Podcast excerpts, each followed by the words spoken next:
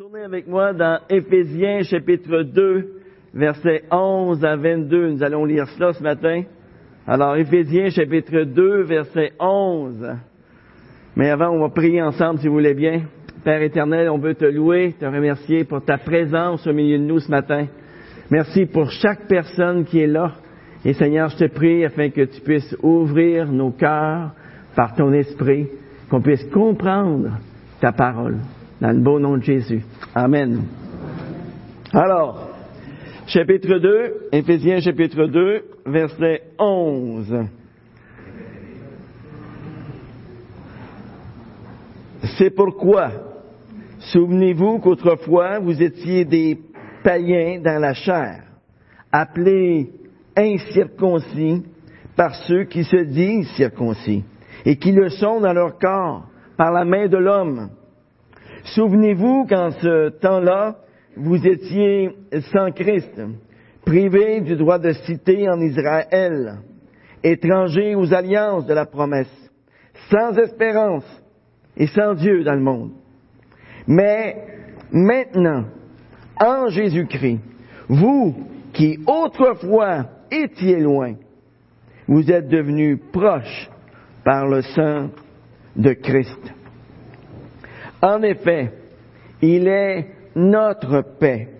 Lui qui des deux groupes n'en a fait qu'un et qui a renversé le mur qui les séparait. La haine. Par sa mort, il a rendu sans effet la loi avec ses commandements et leurs règles, afin de créer en lui-même un seul homme nouveau à partir des deux, établissant ainsi la paix. Il a voulu les réconcilier l'un et l'autre avec Dieu en les réunissant dans un seul corps au moyen de la croix, en détruisant par elle la haine. Il est venu annoncer la paix à vous qui étiez loin et à ceux qui étaient près. À travers lui, en effet, nous avons les uns et les autres accès auprès du Père par le même esprit. Ainsi donc, vous n'êtes plus des étrangers, ni des résidents temporaires. Vous êtes au contraire concitoyens des saints, membres de la famille de Dieu. Vous avez été édifiés sur le fondement des apôtres et prophètes, Jésus-Christ lui-même étant la pierre angulaire. C'est en lui que tout l'édifice, bien coordonné, s'élève pour être un temple saint dans le Seigneur. C'est en lui que vous aussi, vous êtes édifiés avec eux pour former une habitation de Dieu en esprit. Vous savez, ça fait partie de la nature humaine pécheresse de se construire des murs, des barrières. Et du temps de l'apôtre Paul, eh bien, il y avait des murs partout. Et on pourrait dire qu'aujourd'hui, ça n'a pas beaucoup changé. Il y avait des murs entre les esclaves et les hommes libres. Ceux qui étaient libres, eh bien, ils regardaient les esclaves comme étant des êtres vraiment inférieurs. Et ceux qui étaient esclaves regardaient leur maître avec mépris, avec ressentiment. Dans la majorité des cultures aussi, les femmes étaient regardées pas beaucoup mieux que les esclaves. Souvent, les maris les traitaient comme des êtres inférieurs aussi. Il y avait des barrières aussi entre les juifs et les non-juifs.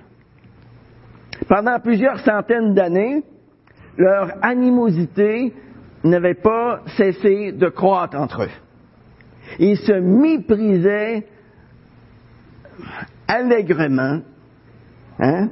Ils se méprisaient les uns les autres. Avec beaucoup de ferveur. Hein? S'aimaient pas la face. Hein? D'ailleurs, les traces de cette animosité-là se retrouvent même au sein de l'Église primitive. Plusieurs Juifs qui avaient cru au Seigneur Jésus trouvaient inconcevable qu'un non-juif puisse être sauvé, à moins qu'il ne devienne un prosélyte juif et que par la suite, il obéisse à tous les, lois de Moïse et qu'il se fasse circoncire. Ces judaïsants étaient devenus si influents qu'un concile spécial fut convoqué à Jérusalem juste pour traiter ce problème-là. On voit ça dans Acte 15. Ça, c'était, ça se passait à peine une quinzaine d'années après le début de l'Église. Et même après la décision claire du Concile qui disait qu'un non-juif n'avait pas besoin de devenir un juif pour être sauvé, il y a plusieurs chrétiens juifs ont continué à croire tout le contraire. Et pour mettre fin aux barrières que l'homme continue à ériger un peu partout dans le monde, c'est très important de comprendre la mission de paix de Christ. La mission de paix de Christ que l'apôtre Paul explique ici dans ce passage.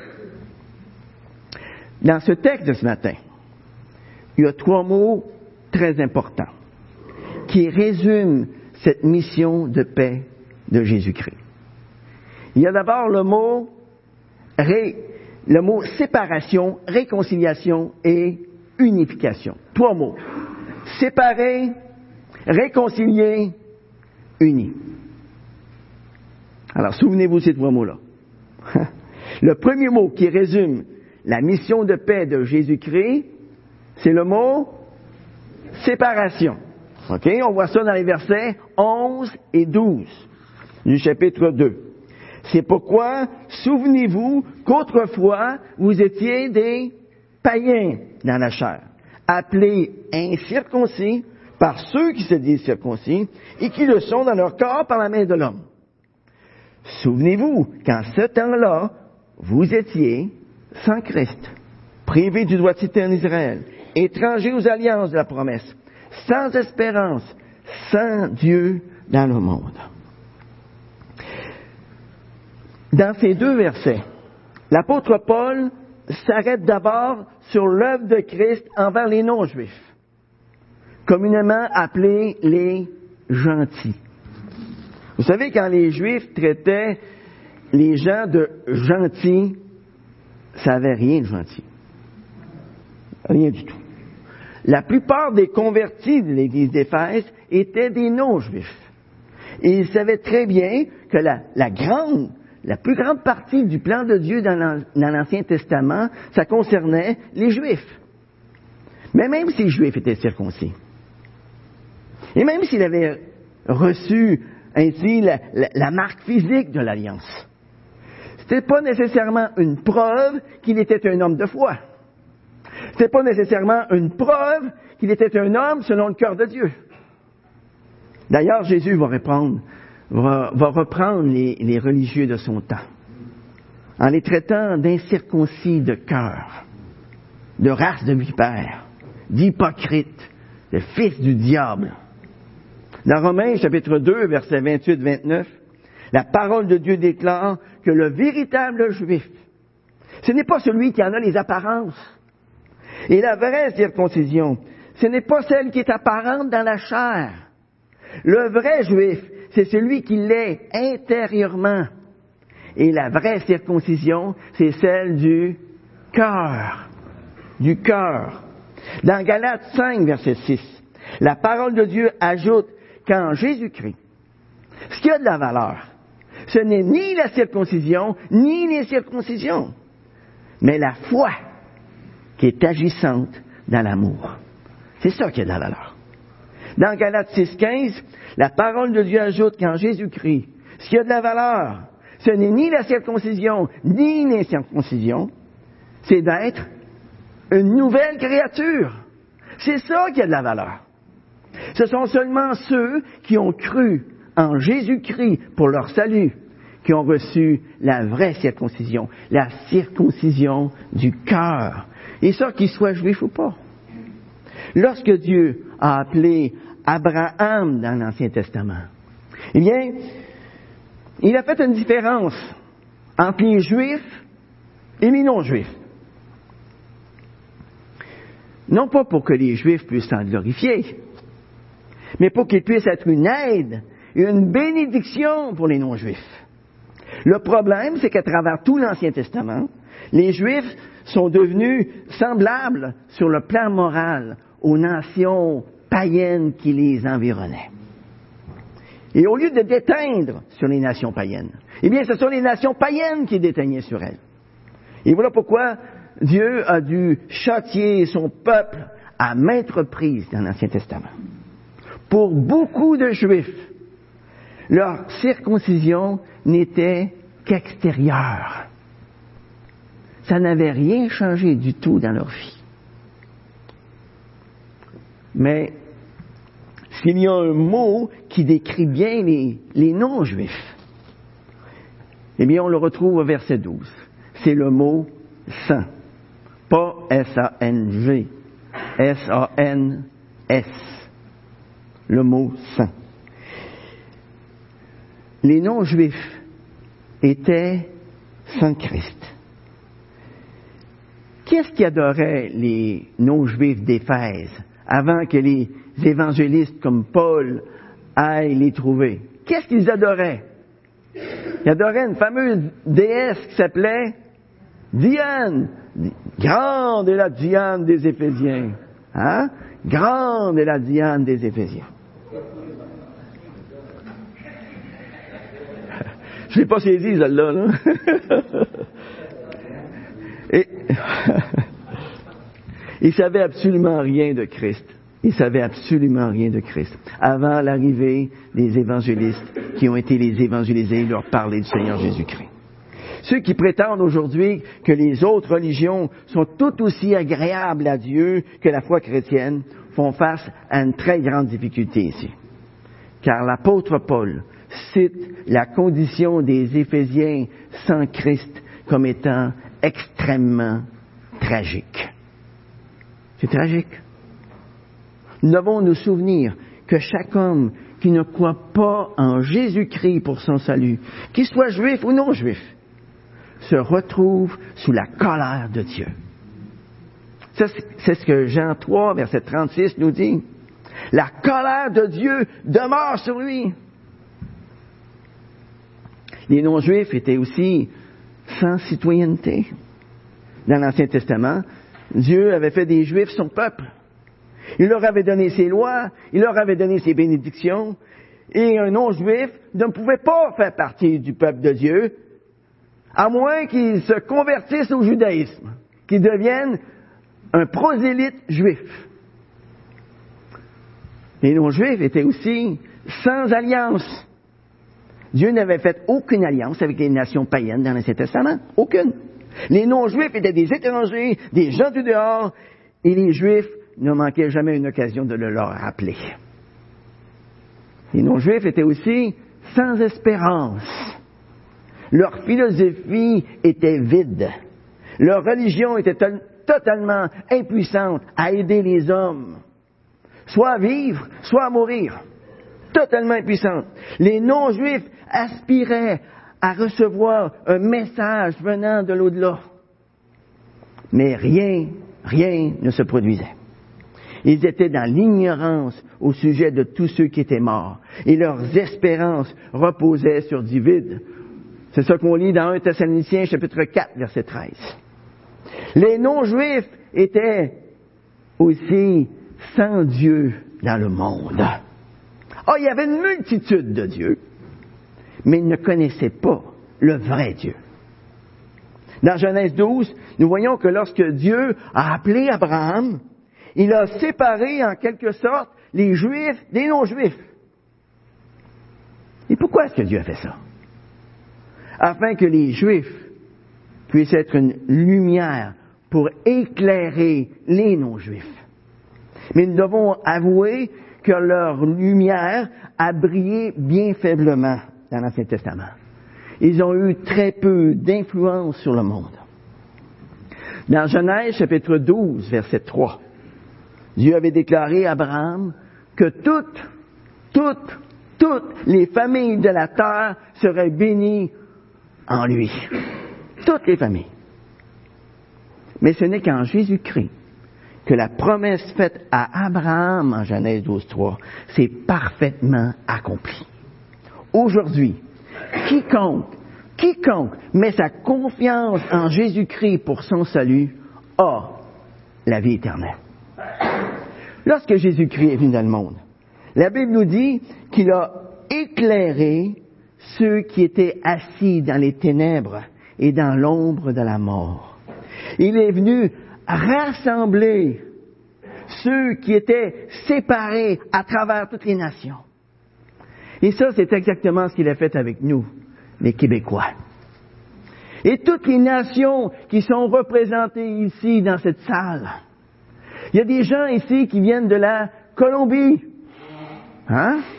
Il y a des gens qui viennent du Burundi. Il y a des gens qui viennent d'Haïti. Il y a des gens qui viennent d'Italie, de Suisse. Hein? Il y a des gens qui viennent du Congo. Il y a des gens qui viennent d'Algérie, l'Afrique du Nord. Hein? Il y a des gens qui viennent. Ouais, eux autres. Ça, c'est, ça, des, ça, c'est des vieux Québécois, ça, là. Il y a des gens qui viennent d'où, là? La France. Les Français. Hein? Ah, est-ce que j'en ai oublié? Il y en a qui viennent du Cameroun. Hein? Dans cette église. Il y a des gens un petit peu, hein? Ça ressemble à quoi, ça? Cette mosaïque-là? Ça ressemble à la mosaïque qu'on retrouve dans Apocalypse chapitre 5, où la parole de Dieu nous dit qu'il va y avoir des gens de toute nation, de toute tribu, de toute race, de tout peuple. Qu'est-ce qu'ils vont faire? Ils vont adorer Dieu. Ils vont louer le Seigneur. Et c'est ce qu'on fait ici lorsqu'on se rassemble. Tous ensemble.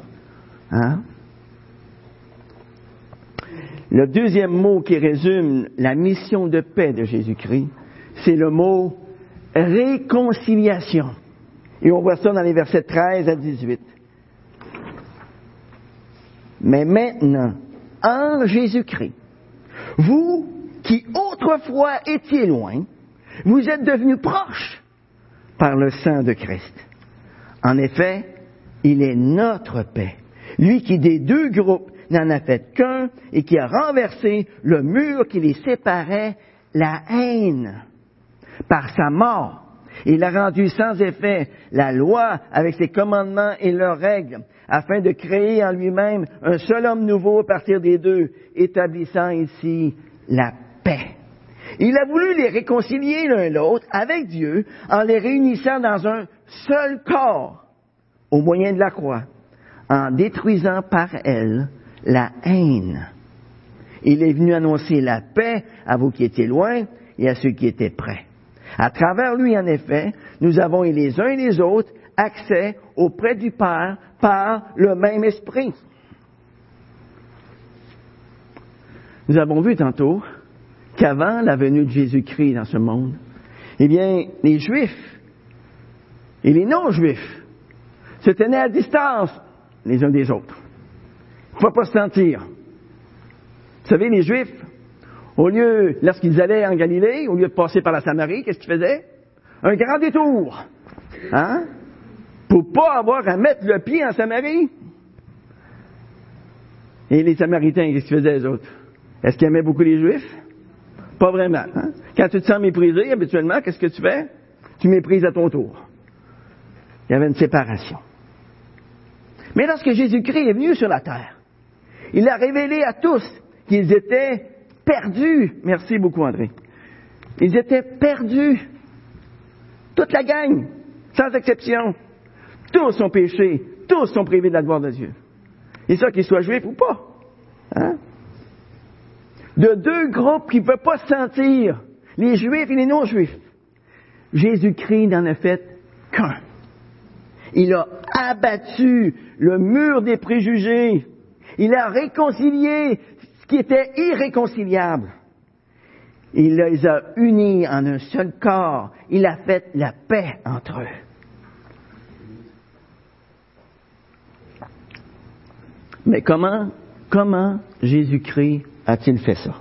Hein? En détruisant le mur de séparation qui les séparait. la haine qu'ils avaient les uns à l'égard des autres. Quand Jésus-Christ est mort sur la croix, il a d'abord détruit toutes les barrières qui se trouvaient entre l'homme et Dieu. Là, il y avait une méchante barrière. Et ensuite, il a détruit toutes les barrières qui se trouvaient sur l'horizontale entre l'homme et l'homme. Il a détruit toutes les barrières. Et l'une des plus grandes barrières qu'il y avait entre les Juifs et les non-Juifs, c'était les lois cérémonielles. Les Juifs considéraient les non-Juifs comme des impurs, parce qu'ils mangeaient des animaux considérés dans l'Ancien Testament comme impurs. Les non-juifs aussi faisaient pas toutes les ablutions requises dans la loi de Moïse. Et en plus, c'était des incirconcis. La Bible, dans Colossiens chapitre 2, versets 16 et 17, nous parle de ces lois cérémonielles et elle nous dit que toutes ces lois n'étaient que l'ombre des choses à venir. Mais la réalité est celle de Christ.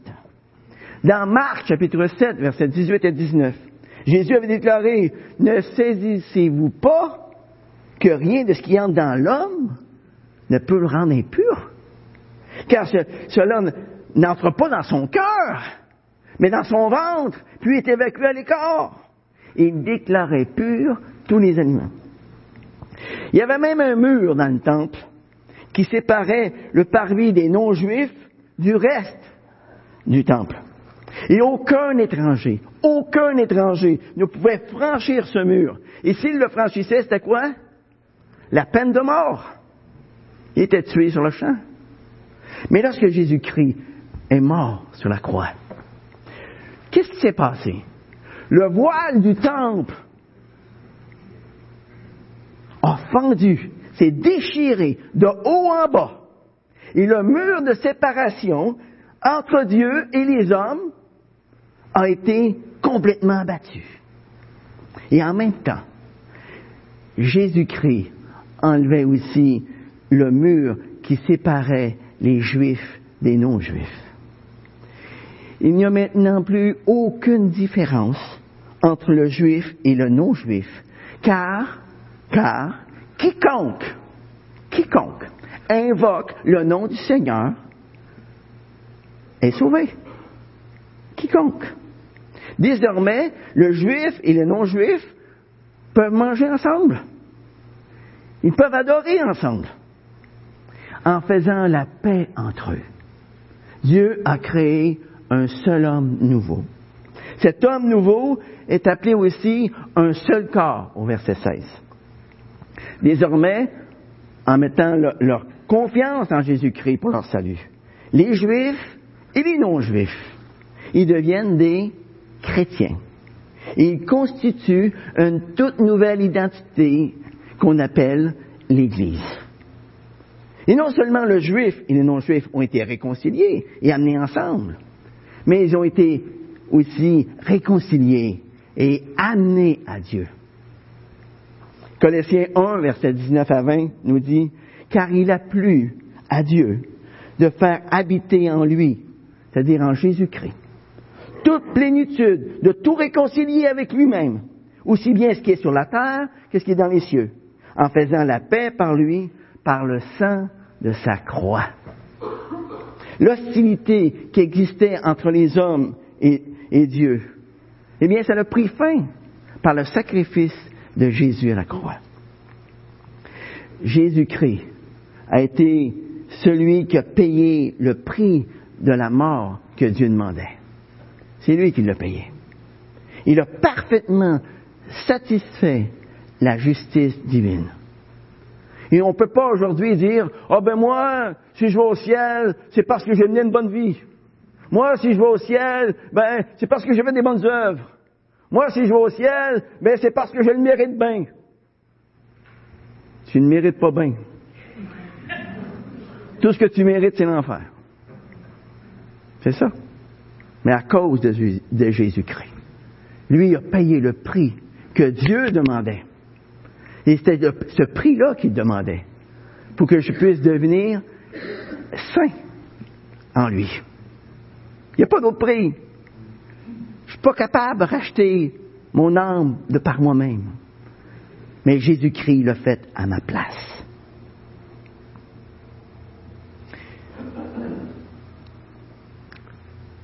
Lorsque Jésus est mort sur la croix, il a réconcilié le pécheur repentant à Dieu.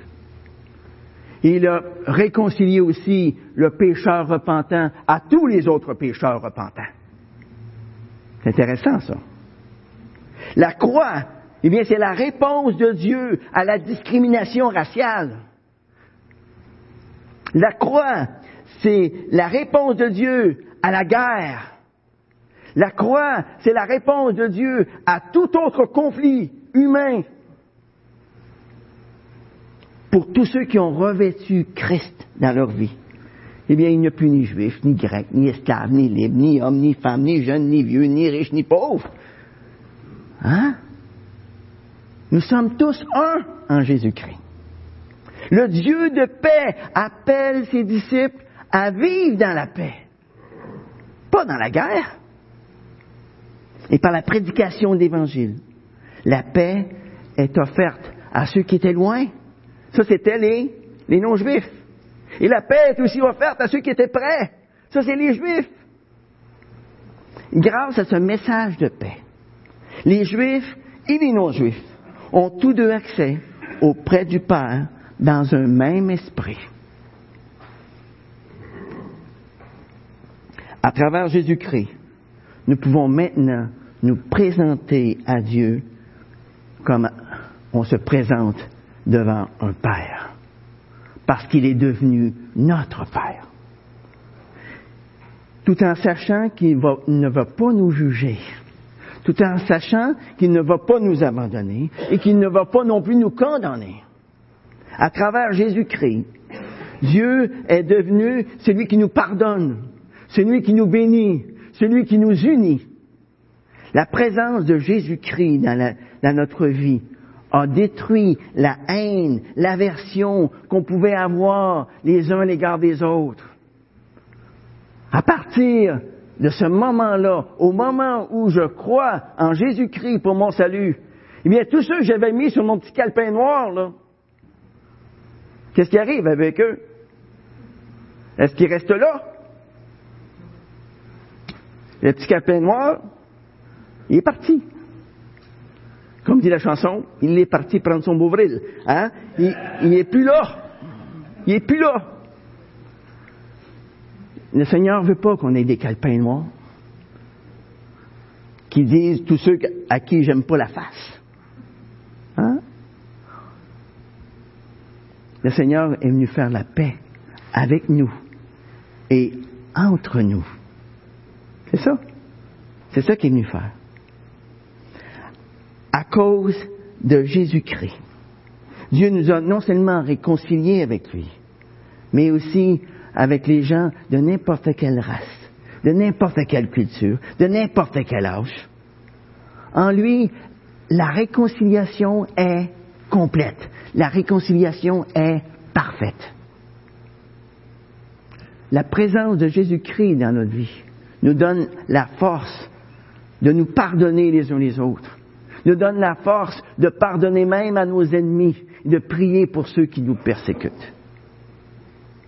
Le troisième mot qui résume la mission de paix de Jésus-Christ, c'est le mot unification. Et on voit ça dans les versets 19 à 22. Dans ces quatre versets, l'apôtre Paul nous donne deux illustrations pour démontrer l'unité des croyants entre eux. Premièrement, on voit au verset 19 que les croyants sont tous unis dans la famille de Dieu. Regardez les versets 19. Ainsi donc, vous n'êtes plus des étrangers, ni des résidents temporaires. Vous êtes au contraire concitoyens des saints, membres, membres de la famille de Dieu.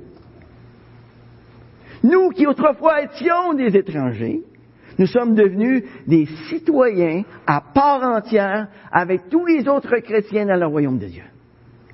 Nous sommes devenus le peuple de Dieu ceux qui ont été mis à part par lui. C'est ce qu'on voit dans 1 Corinthiens chapitre 12, 1 Corinthiens chapitre 12, je vais vous lire ça rapidement. Les versets 12 et 13. Il dit ici, le corps forme un tout, mais a pourtant plusieurs organes.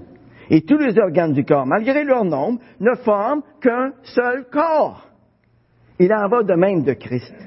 En effet, que nous soyons juifs ou grecs, esclaves ou libres, nous, qui, nous, nous avons tous été baptisés dans un seul esprit pour former un seul corps. Pour former un seul corps. Le fait que nous soyons attachés au Seigneur fait en sorte qu'on ne fait plus de distinction de personne dans la vie. Nous sommes tous égaux en Jésus-Christ. Il n'y a plus de fossé entre les générations. Il n'y a plus de fossé entre, les races. Il n'y a plus de fossé entre les cultures. Mais uniquement des ponts pour aller rejoindre l'autre là où il se trouve. Pour faire la paix avec l'autre. Dieu aime les ponts. Il n'aime pas les barrières. En lui, les amis, nous avons libre accès aujourd'hui dans la présence du Père, afin de régler tout conflit, tout problème qui peuvent se présenter. En lui, dans nos jours d'épreuve, on peut fixer nos regards sur Dieu et sur ses promesses. Et à ce moment-là, reprendre courage, retrouver le sourire. Le royaume de Dieu n'est pas formé de chrétiens de deuxième classe. Il n'y a pas de chrétiens de deuxième classe ici. Vous êtes chrétien ou vous ne l'êtes pas. Mais il n'y a pas de chrétiens de deuxième classe. Nous sommes tous des VIP. Des personnes très importantes. Saviez-vous ça? Alors quand vous êtes découragé dans la semaine, qu'est-ce que vous devez vous dire? Je suis un VIP pour le Seigneur. Et Dieu veut pas que je sois dans le découragement. Dieu veut que je sois dans la reconnaissance, dans la joie. En lui, il n'y a plus d'étrangers. Il n'y a plus de gens de passage. Ça, c'est ce qu'on était autrefois.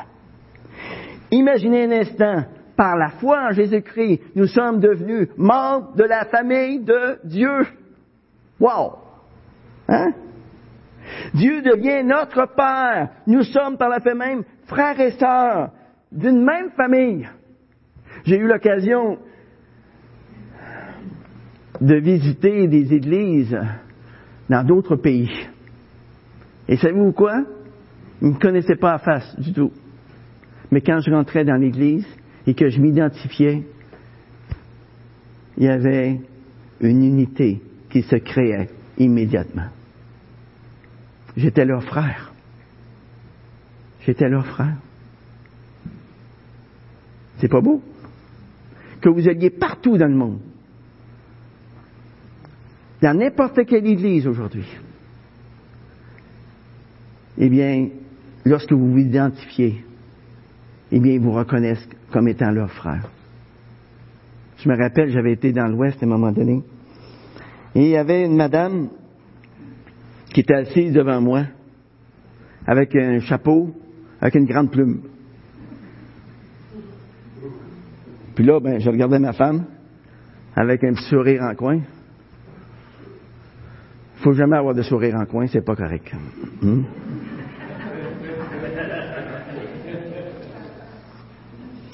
Mais euh, l'assemblée est terminée. Elle se tourne vers nous. Et là, qu'est-ce qu'elle fait? Avec amour, elle nous propose d'aller manger une croûte chez elle, avec son mari. Ils nous ont reçus chez eux. Ils nous ont gardés à coucher, parce qu'on vivait sous la tente, ma femme et moi, à ce moment-là on allait dans l'ouest, mais on n'avait pas les moyens d'aller dans l'ouest, donc ce qu'on faisait, on allait... Euh, on couchait où est-ce qu'on pouvait. Hein? Mais c'est là que j'ai vu, il faut jamais regarder à l'apparence. son cœur était plus important que sa plume. Comprenez-vous? Beaucoup plus. Beaucoup plus. les croyants sont non seulement unis dans la famille de Dieu, mais ils sont tous unis dans le temple de Dieu. Dans l'Ancien Testament, nous voyons que Dieu était venu habiter au milieu de son peuple dans le désert. Alors ceux qui font la ville dans un an, vous avez vu ça. Hein? Une fois le, le, temple terminé, on voit dans, euh, Exode plutôt 40, versets 34 à 38, que la gloire de l'Éternel remplissait le temple. La nuit d'Éternel était de jour sur le tabernacle et de nuit, il y avait un feu. Et ça, ça a duré jusqu'à ce que le péché d'Israël entraîne le départ de la gloire de Dieu. Puis à nouveau, bien des années plus tard, Dieu est venu demeurer dans le temple construit par le roi Salomon. On voit dans 1 roi, chapitre 8, versets 11 et 12, que la nuée, le symbole de la présence de Dieu, remplissait le temple. Mais hélas, à nouveau, le peuple d'Israël a continué à pécher. Et la gloire de Dieu s'est éloignée à nouveau. On voit ça dans Ézéchiel chapitre 10, versets 18 et 19.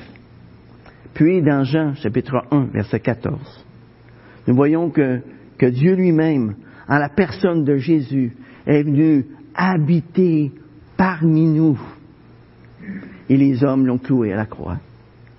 Et aujourd'hui, par son esprit, Dieu habite dans l'Église, le nouveau temple de Dieu. La parole de Dieu dans Acte 7, verset 48, nous dit que Dieu n'habite plus dans les temples faits de main d'hommes. Aujourd'hui, Dieu habite par son esprit dans le cœur de tous ceux qui se sont confiés en Jésus-Christ pour leur salut. Nous sommes présentement le temple de Dieu. Et l'Esprit de Dieu habite en nous. Le temple de Dieu grandit à chaque jour. Parce qu'à chaque jour, des pierres vivantes, des nouveaux croyants s'ajoutent à cet édifice. Du temps de l'Ancien Testament, comme nous l'avons vu tantôt, la gloire de Dieu était dans le temple et représentait sa présence parmi son peuple.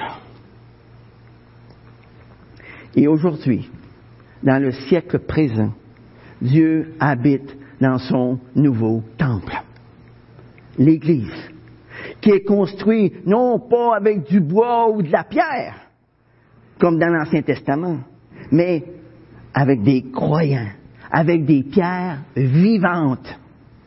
Nous sommes l'habitation de Dieu en esprit sur cette terre. Et puisque nous sommes l'habitation de Dieu en esprit sur cette terre, quels en sont les effets dans notre vie? Eh bien, quelle que soit notre race, quelle que soit notre patrie, tous, sans exception, nous sommes devenus une race élue, une nation sainte, un peuple saint, un royaume, des sacrificateurs pour Dieu. Pourquoi? Afin d'annoncer les vertus de celui qui nous a appelés des ténèbres à son admirable lumière.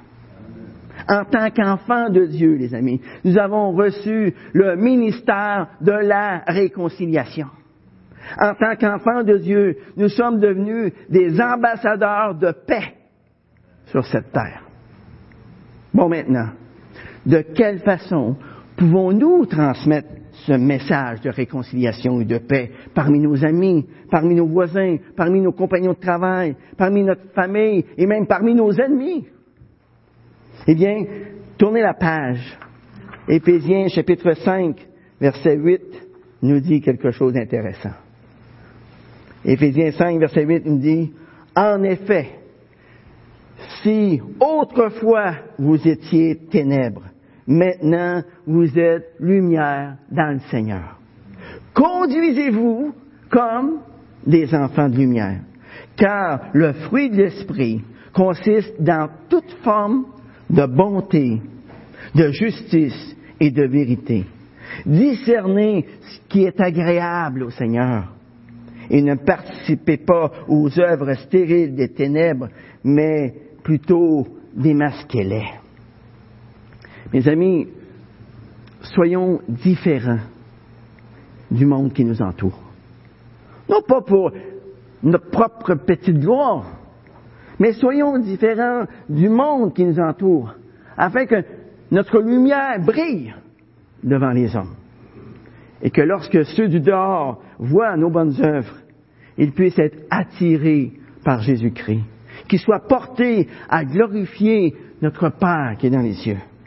Le monde, les amis, le monde peut voir que Dieu est amour, que Jésus-Christ est le Seigneur. Quand? Lorsque nous vivons en harmonie les uns avec les autres. Vous reconnaîtrez mes disciples, dit le Seigneur, par l'amour qu'ils auront les uns à l'égard des autres. Lorsque nous obéissons à sa parole, tout simplement. Prions.